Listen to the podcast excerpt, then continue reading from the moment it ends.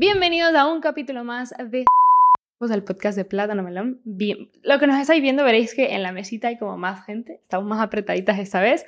A mi izquierda, no, a la izquierda de todo tenemos a Mónica, nuestra sexóloga. Hola. Y aquí también tenemos a Cristina, The Girly Girl. Bienvenida. Buenos días. Muchas gracias. Igual esta gente lo está escuchando la noche, pero da igual. Bueno, buen día, buen día en general. Que hayáis tenido un buen día. ¿Cómo estás? Muy bien, muy contenta de estar aquí con vosotras dos. gracias. Por fin tenemos una invitada real. A ver si nos aguanta hasta final de capítulo. A ver, no lo sé. Yo creo que sí, que no me voy a escapar de momento. No puedes, no, no te Estoy atrapadísima. Eh, hoy estamos aquí porque, bueno, como sabéis, ya lo hemos venido comentando, hemos sacado nuestro libro Entérate, que su objetivo principal es llevar la educación sobre la sexualidad a todos los jóvenes. Y hay un tema que nos interesa bastante, que creemos que es como bandera, que hay que hablar, y es todo el tema de la primera vez. Porque no sé vosotras qué opináis, pero el mundo está lleno de mitos con respecto a este tema, ¿no? Totalmente. Es que no es que sí, o sea, vemos, perdón, es que no es que sí, pero es que vemos en la tele, en las revistas, en las películas, en todos lados, una serie de patrones y de cosas que tienen que seguirse. Por ejemplo, el primero y para mí más importante, todo el tema de la virginidad, ¿no? Ojo. Que es como... Ojo. Alerta, alerta. No, no, o sea, es que precisamente es la palabra, ¿no? lo de la virginidad. Da como miedo, incluso, en la virginidad. A mí me, todo lo de la virginidad me resulta como muy católico y eso ya me provoca rechazo de primeras. ¿sabes? como quiero decir, no sé. Eh, y le dan una, como una gran importancia sobre todo al tema del himen, ¿no? Porque eh, estamos de acuerdo, espero que vosotros que nos estáis viendo y escuchando también, mm, todo el tema de la virginidad es penetración, ¿no? Esa es. El tema del imen además es como muy significativo porque la persona que tiene el imen en la relación es la mujer, entonces realmente la virginidad que se valora es la de la mujer, que es como que mm, implica pureza. Sin embargo, en el hombre se valora más la experiencia incluso. Claro, aunque sea su primera vez también. Aunque sea su primera vez, esperas que sea incluso él. Pero le dan como mucha, mucha, mucha importancia a ese momento de, como comentamos, de la penetración. Es como es lo ah. más importante de la relación y por lo tanto tenemos que preparar, preparar como un montón de cosas para estar preparados para ese momento cuando la realidad es que hay muchas primeras veces, ¿no? No es simplemente esa. Todos los días hay primeras veces. Totalmente, es verdad, ¿eh? ¿eh? Y el tema de este de lo que decías ahora, ¿no? De la penetración, que es como, wow, viene eso y luego ya somos otras personas Claro, todo lo demás que viene antes de la penetración se le llama ya preliminares, con lo cual ya tenemos un problema más. O sea, vamos sumando un poco de problemas. Claro. Pero bueno, es un tema. He lanzado un spoiler. no, pero es, verdad, le dan como mucha importancia a eso y se olvidan de que besar también es una primera vez y si se hace con intención también es sexo, eh, que tener sexo oral, aunque tenga la palabra sexo en en la práctica no se considera sexualidad y por tanto esa primera vez igual no es importante. Claro, es como cuando eres joven y todavía nunca has tenido relaciones sexuales, siempre es como eres virgen y parece que has hecho un montón de cosas, pero solo eres dejas de ser virgen cuando ha habido coito, penetración. Y lo que decías tú del beso es que para mí, por ejemplo, el primer beso es como muy importante en todas las relaciones, o sea, en las relaciones cuando conoces a alguien, el primer beso es cuando ves si hay química, ¿sabes? Si funciona, si después todo lo demás va a funcionar, porque si no funciona el beso, a veces hay veces que te gusta mucho a alguien y el beso no funciona y ahí sabes que no va a ir bien. Exacto. Porque no hay esa, esa chispa, esa química, ese qué que te dice que... No, no. Y también esas primeras veces son importantes y lo has dicho tú hmm. muy bien. Siempre que, que besamos a alguien por primera vez, hay una o sea, esa es la primera vez, creo que me, me, como yo sola pisado. Sí, pero, es que primeras veces, o sea, porque es verdad que en el tema, bueno, como seres humanos yo creo que nos gusta mucho todo lo nuevo, ¿no? O sea, las primeras veces son muy excitantes y en, el sexo más. No sé por qué, pero la repetición en el sexo cansa más que en la vida. Porque yo que sé, comer todos los días macarrones no te cansa, bueno, te puede cansar, pero te vuelven a apetecer macarrones a los tres días. Pero en el sexo es verdad que es como más excitante lo nuevo. Pero incluso con una pareja con la que llevas mucho tiempo hay primeras veces de todo. Pues yo que sé, la primera vez que lo haces en la playa o la primera vez que, no sé. Pero yo creo que se le da mucha importancia a la penetración vaginal, porque luego mm. si llevas tú 30 mm, años con tu pareja y no habéis tenido nunca sexo anal, es como, ah, bueno. Súper normal. Total. Y, y, el tema de la penetración, sobre todo con lo que decías tú, el tema de cuando es pene y vulva también. Exacto. Porque claro, o sea, si yo me imagino penetración entre dos personas que tienen vulva, allí ya yo he escuchado muchas dudas de, pero entonces, ¿sois vírgenes aún? O sea, lo que hacéis ¿Cómo es... Os estáis masturbando. Es como un momento, o sea, vamos por partes, ¿vale? Siéntate. Vamos a empezar por el principio. Así que es un tema que va súper ligado a muchos más temas, ¿no? El tema de eh, el himen, la penetración, el pene, Sí.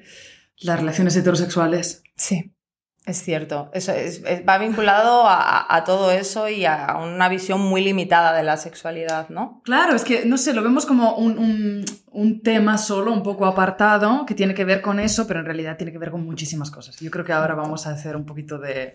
a desglosar todo esto. Vale. El primer punto que yo creo que es muy importante y que es algo que es una preocupación actual y se, se ve, lo vemos en las estadísticas, es el tema de la edad para tener esa primera vez.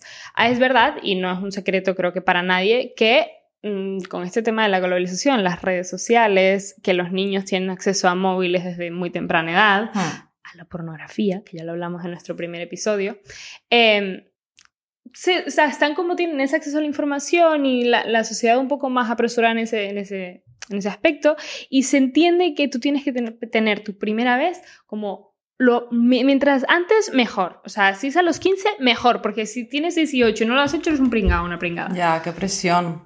¿No? ¿No sentís Total. que es así? Y que no tiene nada que ver la- el hecho de tener ganas de querer una primera vez a tus 30, si te apetece, de la primera vez que tienes penetración con alguien. Es que, Total, pero curiosamente, sí que es verdad que últimamente, sobre todo, por ejemplo, estoy pensando, ¿eh? En Japón o en sitios más... Bueno, pero incluso en Estados Unidos salió un estudio hace poco y sale que eh, el- el- la actividad sexual está bajando muchísimo, incluso las primeras veces en, Sí. en personas jóvenes está bajando mucho. Entonces, sí, bueno, no sé, ahí está esta dimensión un poco pero más... bajando, perdón, en cuanto a edad, a que cada vez es No, no, no, en cuanto a frecuencia, veces. en cuanto a gente que no le importa tenerlo y no lo busca. Es que, a ver, mejor. Cada quien que, que esté en su tiempo, que no sienta esa presión de, uff, no, es que mi mejor amiga ya lo ha hecho y todos los del colegio ya lo han hecho, pero yo no tengo ganas, no tengo con quién, no hay No nadie has- a lo mejor no has encontrado a la persona con la que te apetece Claro. hacerlo o, o- y ni siquiera te apetece y claro, no hay nada peor que hacerlo por esa presión sin ganas, sin que sea el momento, la persona, que tampoco, o sea, no hace falta que sea la persona de tu vida, pero alguien con quien te sientas a No, gusto, claro, ¿no? Eso, eso es otro tema súper interesante. Nos venden que esa primera vez tiene que ser con el amor de tu vida, con que tiene que ser tu pareja, que le tienes que conocer de hace mucho y que tiene que ser el amor, o sea, tienes que estar segurísimo, segurísimo de que es el amor de tu vida. Y es como, venga ya, no. Para empezar, No. hay muchos amores de tu vida. Yo creo Claro. que cada persona de la que te enamoras en ese momento es el amor de tu vida. Qué y guay esto. Es Sí. guay eso. Yo creo que sí. Yo una vez lo pensé y dije, es que realmente yo con cada pareja que he estado, cuando he estado con ella, ha sido la- el, el amor de mi vida. Lo que pasa es que luego se acaba. Y entonces llega otro. ¿O no? Pero y, y, y quieres diferente también en cada relación. Claro. Aprendes cosas, creces y eso es lo lindo, pero no tiene que ser el amor de tu vida. No. En plan, de aquí hasta viejitos, para que tú puedas tener una primera vez. No, de hecho yo tengo un par de amigas que, que su primo, o sea, tuvieron novio durante mucho tiempo cuando éramos adolescentes y tal y no llegaron a tener esa primera vez y luego la, tuvieron con chicos que conocían de dos o tres días, pero había mucha química, se entendían, habían también pasado un poco esa época de, no sé, esa presión que tienes como con 14, 15, que Sí. estás todo el rato preguntando entre, entre las amigas, ¿y, y ya habéis hecho esto? ¿Y ya habéis hecho lo otro? Y, parece que- duele? claro, ¿Y y, duele. Y a ver, ¿qué creéis vosotras? Que, ¿Cuáles son las, como las, los requisitos para tener una primera vez con, esa, con una persona? Pues yo creo, lo primero es que te guste mucho, o sea, que te apetezca, que te ponga, digamos, ¿no? Que haya como química sexual y luego que haya buena comunicación, buena confianza, o sea, confianza y comunicación de saber decir cómo te sientes en cada momento, saber incluso poder parar, mm, esperar, ¿no? Sí. Tocarte, decirle dónde te gusta, Sí, dónde... yo, yo no añado nada, me gustan todas estas. Sí, Creo sí, que es yo lo que es compro todo. importante. No, no, total. Y el, el tema es, bueno, básicamente es eso. Iba a decir sentirte cómoda. Pero es que Claro. todo esto pasa por todas estas cosas, entonces... Confianza, comunicación. comunicación, pasártelo, o sea, entender que te lo estás pasando bien y que la otra persona, bueno, se supone que también, o sea, pasar un buen rato, entonces... Y qué importante, perdón, lo que dijiste de que puedes decir que no. Claro. Que esto creo cualquier- que esto sí que no nos lo enseñan, no nos lo dicen. no sé, yo tengo la sensación de que se ha por entendido que si yo en algún momento te he dicho sí, en plan, o sea, si he dicho no de entrada, amigo o amiga, es no. Pero se ha por entendido que si yo te he dicho sí, quedamos hoy en mi casa, que no están mis padres y tal. Pero nadie nos dice que si en ese momento no me siento cómoda o si lo estamos haciendo Y quiero parar. Exacto, no me está gustando, me está doliendo o realmente no me siento, o sea, no me siento bien, yo puedo decir, vale, vamos a dejarlo para otro día, porque no me apetece. Eso sí que no se ve. Esto es súper importante y no solo en las primeras veces, en cualquier vez. O Sí, sea, sí, sí, sí, total, total, total. Muchos años con alguien y sí que es verdad que, que es algo como, como que mm, traspasado cierto punto, parece que has firmado un contrato de vida o muerte en el que, bueno, ya pase- a partir de aquí lo tenemos que hacer y yo Has no vendido puedo- tu alma. Claro, yo no puedo parar porque ya he dicho que sí y ya no puedo decir que no. Y eso es muy. Yo creo que es algo que tiene que quedar muy claro. Nosotras en la en Girly Girl hicimos una viñeta con Leon, bueno, hizo Leona una viñeta sobre el consentimiento que lo comparaba otra vez con un plato de macarrones. Me encantan los macarrones, ¿vale? Como podéis ver. macarrones.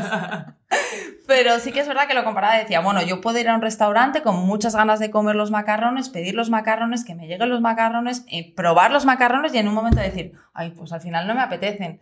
Y, y ya está. Claro, no te plan, los hago tres bocados y, Y digo, nadie te va a decir, los has pedido y ahora te los tienes que comer. Pues es lo mismo, tú puedes parar en el punto que quieras, ¿no? qué analogía más clara. Es ¿no? que yo lo vi Es que clarísimo. cu- cuando utilizas la comida siempre es todo mucho Siempre mejor, funciona. es que todo, todo fluye, es que no hay... Sí. La Claro. comida es siempre la respuesta. No, pero total, o sea, esto es lo que decías tú, independientemente de que sea la primera, la segunda, la última vez. Total. Bueno, esto ya es un tema de consentimiento que tiene que, tiene que estar en la cabeza de todo el mundo y es súper importante. y- Es Pero- que le- lo yo creo que muchas veces se da por sentado. O sea, ahora sí que la conversación está más a la luz del día, pero no sé, desconozco si los jóvenes están claros de ese tema. Por eso hemos hecho como mucho hincapié en el libro del tema del consentimiento y de cómo generar esa conversación, esa confianza para que las personas se puedan comunicar de forma libre en plan, ahora quiero, ahora no, o qué bonito es cuando estás con alguien, esto ya se sale del tema de la primera vez, pero qué bonito cuando estás con alguien estáis haciendo cosas y simplemente os preguntáis o simplemente tenéis tanta confianza de que pasa porque tú estás súper segura de que tú dices, no, es no. Claro. Sí, sí, sí. sea sí. lo que sea, aunque sea una práctica en plan, bueno, quiero probar ponerte un plug anal y no, no lo hablas y lo notas y dices, no apetece ahora. O, Claro. o te lo enseñan o te lo muestran, no apetece. Uy. Y que tú puedas decir, ok, qué bien. Claro, y no pasa nada y todo fluye. Es como cuando tienes mucha confianza con una amiga, que no pasa nada si le dices que no te apetece ese día quedar, porque Claro. tanta confianza, no, el otro no lo interpreta mal ni, ni nada de eso. Y esto es muy importante porque yo, por ejemplo, cuando yo era más joven, no había un discurso acerca del consentimiento, no se hablaba y estaban todos estos mitos pues de lo que hablamos, ¿no? De cuando llegas a cierto punto ya no puedes parar y tal.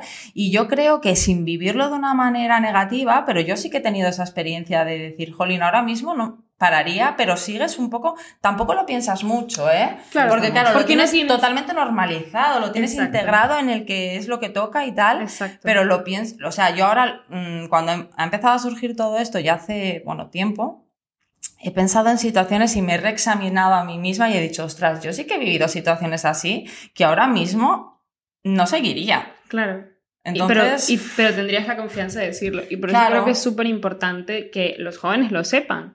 Y que es eso, o sea, retomando el tema de qué características o qué requisitos tiene que tener esa persona para tener tu primera vez, la confianza es suficiente Hmm. para que yo pueda decir no y sepas que esa persona te lo va a respetar. hmm, Va a parar, te va a decir, ok, otro día. O, oye, ok, no te apetece penetración porque es la primera vez. Podemos hacer otras cosas. Podemos... claro, pero y- y la confianza también es importante para no tener vergüenza. Claro. que la vergüenza te quita mm, gran parte de la experiencia, ¿no? Porque si no te atreves a decir, me gusta aquí, me gusta esto, me gusta lo otro, Claro. que to- esto también, yo no sé si es un tema de madurez, cuando eres joven o adolescente, como que todo te da vergüenza, pero hay que atreverse a decirlo Claro. porque al final estás, no sé, piel con piel con alguien, o sea, que es un momento muy íntimo Claro. y muy vulnerable para ti como persona. O sea, Hmm. porque imaginaros un terremoto en ese momento. ¿Cómo sales? ¿Cómo te vistes? ¿No? Estás O como... sea, esta situación está de repente he dicho, ¿what? Sí, sí, o ¿Un sea, terremoto? dicho, ¿Por ¿en- qué? ¿en qué, en qué podcast estamos? Oye, yo no soy tan buena como- con las analogías como lo es Leona. Yo creo que la gente lo sabe. Lo que le pasa a esto. Eh, la gente lo sabe, es así. Pero pero quiero decir que estás Sí, en un sí. momento muy, muy vulnerable y que lo importante es compartirlo con alguien con la que tengas en confianza. Que eso no quiere decir que os conozcáis de toda la vida. Puede ser una persona que has conocido esa misma noche o de dos días, pero que simplemente que hay- hayas hecho el clic, que haya confianza, que sientas que te puedes comunicar. Para mí es lo más importante. Bueno, y que te guste. Totalmente. Eh, y yo con lo que decías ahora de las vergüenzas, tal, que sobre todo al principio, cuando eres más joven, que no te atreves mucho, es verdad que luego, esto no sé si es positivo o negativo, pero a medida que vas creciendo, incluso, o sea, te lo pasas bien incluso a nivel de risas. Claro. Pero eso es Que súper lo positivo. ¿Cómo lo Bueno, dudas? Ojo, me gustaría pensar que es, no, no es verdad. Es lo bonito, ¿no? También, o sea, es, es lo que decías antes, es la, la experiencia, ¿no? No es nada de demostrar nada, de, de, ¿cómo decirlo? Bueno, es todo el, el pack completo, entonces... Sí, yo creo que eso va un poco con la edad, porque también Sí. con la edad aprendes a reírte de ti mismo, a no tomarte tan en serio, a no tener Claro. tantas vergüenzas, pero... Y esto ya lo comentamos en el primer capítulo del podcast junto con Mónica, que hablábamos de las diferencias entre la sexualidad en la vida real y la sexualidad en las películas pornográficas. Claro. Pero una de esas cosas de las expectativas te lo, te lo da la- este tipo de películas, porque no se Claro. ríen, porque no, se, porque no les da un calambre. Bueno, sí No, les da, pero tú no lo ves. Ni siquiera se, se cuentan, ¿no? No. Eh, Entonces, como, como- sí. no sé, es muy poco natural. Y como les tenemos como referentes, Claro. o sea, mm, Sí, no, si ves eso, te limitas prácticamente a gemir y ya está. Sí. Durante media Sí. hora. Pero piensa Total. que muy lamentablemente la gran mayoría de jóvenes tienen eso como referencia, porque no hay libros rollo Entérate o plataformas eh, como Plátano Melón que estén generando educación sexual de forma, mm, en plan, en tu idioma, ¿sabes? Ya. Para que tú te enteres y en las plataformas en las que tú estás. Hmm, Y no aprenden de esto en el cole, tú nos lo podrás decir Claro, mejor que nadie, sí, sí. y, y no, no tienen referentes. No, no hay referentes y además es que en los coles que, bueno, esto ya lo hemos hablado otras veces y tal, eh, no hay una mm, educación sexual temprana, ¿no? Porque al final nosotros somos seres sexuales desde que nacemos, o sea, Ahí estamos. Y, y no se naturaliza, eh, o sea, todo lo natural que es se le quita toda esa parte natural, incluso se empiezan a crear unos tabúes estúpidos. Por ejemplo, los niños en los coles normalmente en la etapa infantil de 0 a 6 años comparten baño, ¿vale? Niños y niñas, y luego ya se les separa, que es como, pero si ya están acostumbrados a ir al mismo baño, a verse, a no sé, es que se desnaturaliza todo eso. Claro, y No. aprender que un genital así, en plan, fuera de contexto, no se le tiene que sexualizar. Ya, yo es que ¿No? si, si pienso ahora mismo en la educación sexual que tuve en el cole, o sea, muy triste. A mí me enseñaron, es que o sea, si esto es una mesa de confesiones, a mí me enseñaron a que yo como mujer cis que soy, obviamente el término cis no me lo enseñaron, em, tengo ovarios, tengo un útero y que una vez al mes sangro y que tengo que utilizar compresas. Esa fue mi educación sexual en el colegio. Sí. Ya está. O sea, yo sabía que sangraba y que me tenía que, que, que nadie se tenía que enterar. Y de hecho, mi cole era solo de chicas y, yo tengo la anécdota de que nos pasábamos las compresas como si fuesen, no sé, TNT, o sea, dinamita o... Sí. eh, Sustancias prohibidas. secreto, y ojo, y ojo porque es algo que luego se suele mantener bastante. Yo hasta hace relativamente poco también cogía una compresa y me la ponía Sí, en, sí, el, sí, en sí, el sí. bolsillo en plan... que Luego lo piensas y dices, ¿eh? ¿Qué haces? Sí, sí, sí. Pero claro, eh, como es algo que siempre he hecho, no me sale hacerlo de forma distinta. Evidentemente ahora sí, pero... Pero ahora porque te fuerzas incluso, porque a, a mí me pasa, ¿sabes? Que es como, no lo escondo, porque a mí sola me saldría a esconderlo, pero es Total. como, no, no, lo voy a, ¿no? Es algo que... ¿Qué, qué quiero decir? O sea, nada más natural que eso. Hablando del tema de la educación, uy, que me cargo todo. El tema de la educación, que, eh, por ejemplo, yo estaba, estaba leyendo hasta hace nada una comparación con cómo educan en Suecia, que bueno, llevan ya, ya me imagino. Pues llevan Llevan ya por delante. sí, eh, educando.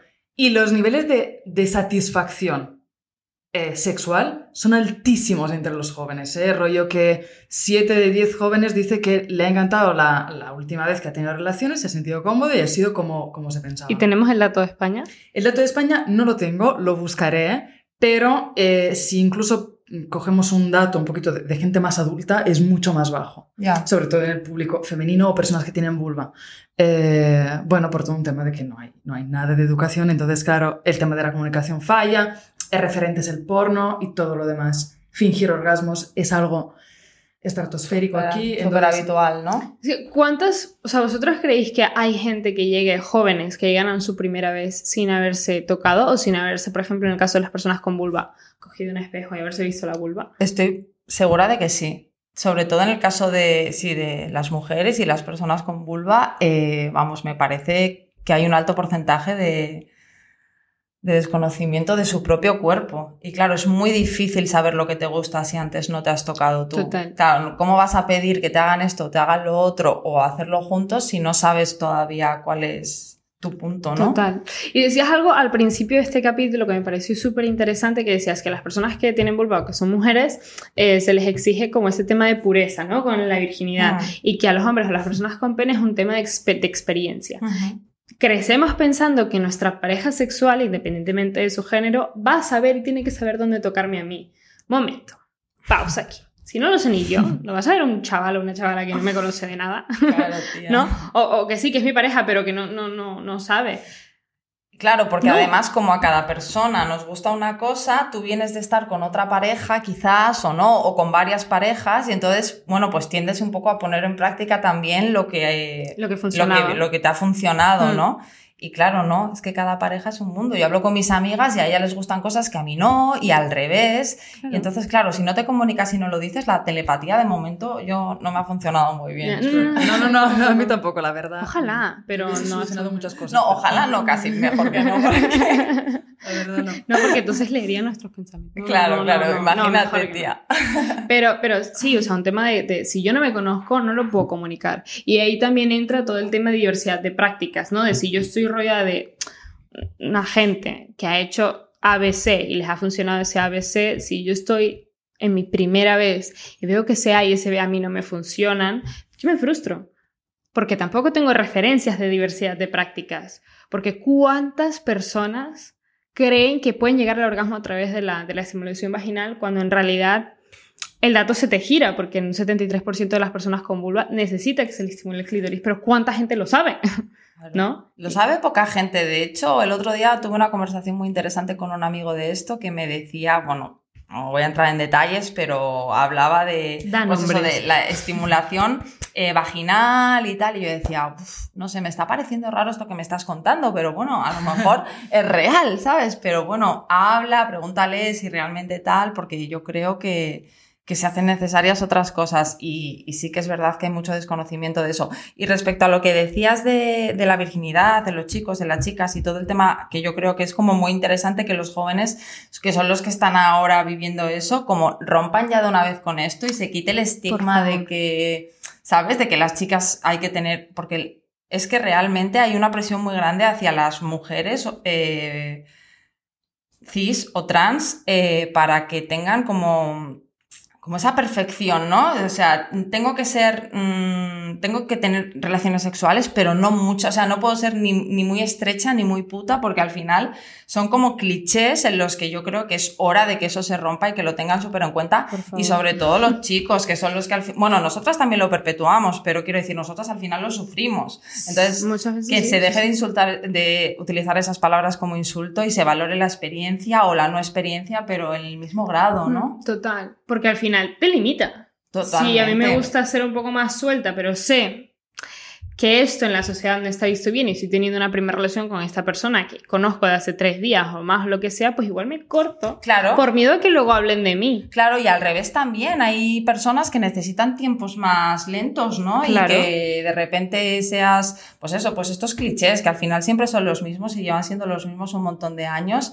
Y yo creo que las personas jóvenes ahora cuentan con mucha más información y están empezando a surgir estas cosas y Mm. hay que aprovecharse y tienen que ser quienes den ya como un salto. Total. Y la importancia es de dónde proviene esa información que tienen, porque Hmm. sí la tienen, pero muchas veces de Claro, no les llega. dudosas. Sí, sí, sí, está claro. ¿Sabes lo guay? O sea, que antes, igual, bueno, yo soy de los 90, pero en los 90 por lo menos mm, la opinión venía como más de arriba, ¿no? De referentes, como más... eh, no sé, que tenían como más autoridad, entre comillas. Sin embargo, ahora yo creo que con todo el tema de las redes sociales y todo esto, sí que la opinión también se mueve mucho desde abajo. O sea, es la misma... Como más horizontal, ¿no? Claro, son los mismos jóvenes que empiezan conversaciones, que se retroalimentan, que van cambiando cosas. De hecho, muchas cosas están cambiando precisamente con estas generaciones nuevas. Entonces, todas estas conversaciones de, de sexo, ostras, yo creo que está bien que empiecen precisamente desde allí e hacer, hacer un, un, libro o lo que sea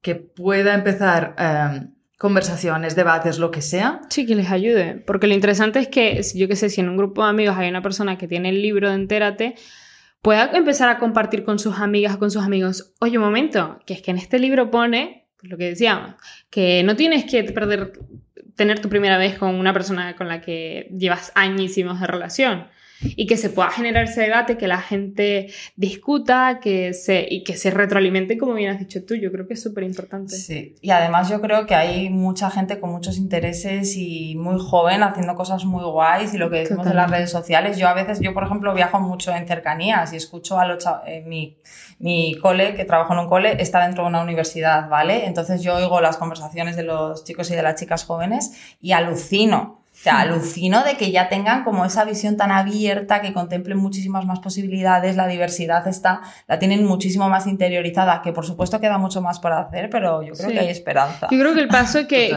que, tenemos que hacer ahora es que la información que les llegue, y perdón que sea tan pesada con esto, pero que sea veraz, que sea profesional, o sea, que, que sea real, porque en Internet Internet es un mundo, Google es un mundo en el que puedes encontrar lo que quieras, pero no siempre lo que quieres es lo que se está más cercano a la realidad. Entonces eso es lo importante, que sí, que se sigan generando esas conversaciones, pero que estemos seguros de que lo que están viendo nuestros jóvenes o la información que tienen es la que toca. Totalmente, sí, porque ahí es como un mar gigante de información y a veces está muy distorsionado todo. Totalmente. Y por lo menos que tengan referentes que sean más claros y, y Que entiendan, por ejemplo, que la pornografía como pornografía no es un problema, el problema es el uso que se le da. Que si la usamos como referente de educación sexual, ahí estamos fallando. Porque no está hecho para eso, no está hecho para educar a nadie.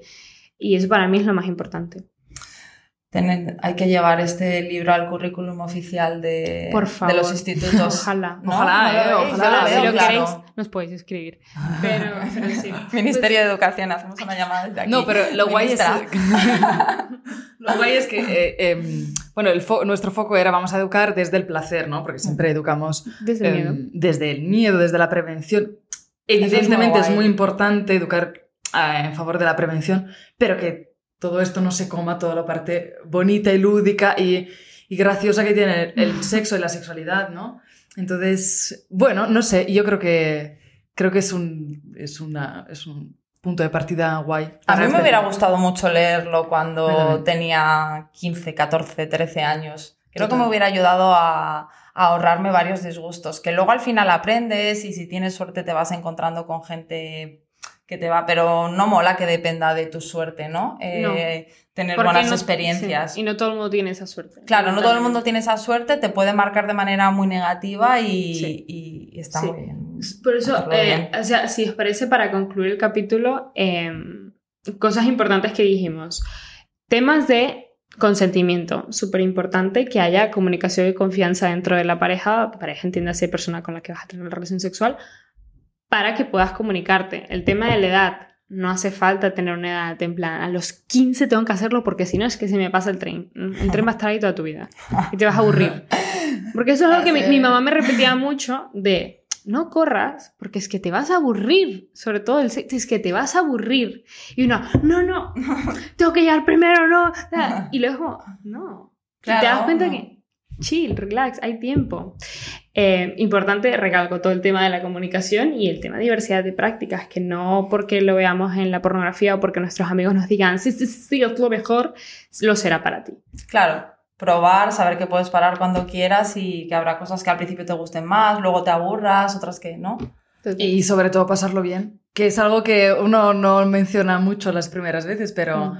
ostras, que no hace falta tener un orgasmo, no hace falta saber tocar perfectamente a la otra persona porque no existe perfectamente, pero es el tema de pasarlo bien y que sea un momento íntimo y que, y que igual no te acuerdas luego, pero bueno, da igual. Pero aunque te acuerdes luego y te rías de que fue medio desastre tal, porque lo ves con el tiempo, pero, pero bueno, un desastre en el que te has sentido a gusto en todo momento, ¿no? Y que te has podido reír o lo que sea. Y quitarle un poco de hierro al asunto. Es que lo tenemos también tan mitificado, lo que es ah, la primera vez tiene que ser con la mejor persona, perfecta, cuando estés, cuando no estés.